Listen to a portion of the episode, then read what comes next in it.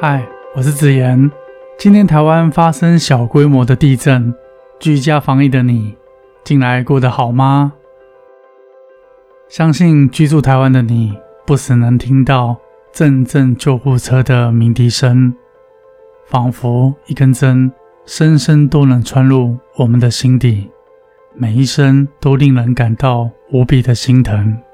这意味着又增添了一名确诊者和有待救治的病人。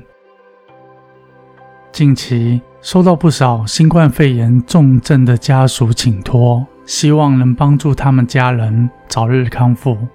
每一则特地写来的求助讯息，都流露出家的气氛、爱的氛围。我认真的浏览他们诉说的病况和治疗过程，其中包含不少温馨的医护人员，不畏惧染疫的风险，给予患者细心又周全的照护。由于很多的病患，整个家庭一同染疫，部分的成员成了重症病患，部分成员被送至集中检疫所隔离，相隔两地，无法彼此照料。医护人员扮演了至关重要的角色，甚至协助已经意识不清的重症病患，透过手机视讯，让病患和家属之间能够见上一面。在冷冰冰的医院里。上演了一幕幕感人的故事。我认为，人性在危难之际，那份善更是显露无遗。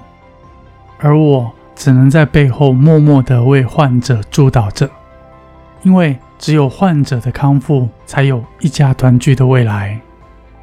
关于疫情，记得五月十九，我的播客内容中有提到，这波疫情绝对不会像印度。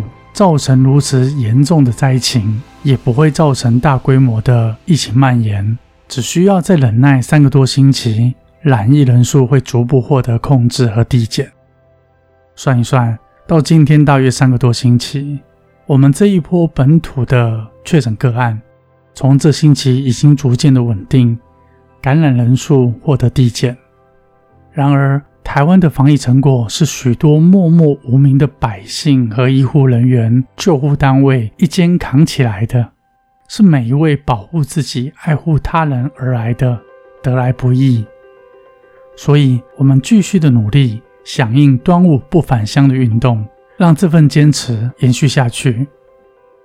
不少人关心疫苗注射后的后遗症的问题，其实国外的疫苗，各位可以安心的施打。相信你我都不爱政治，只深爱这块可爱的宝岛台湾。最后，也感谢各位的问候。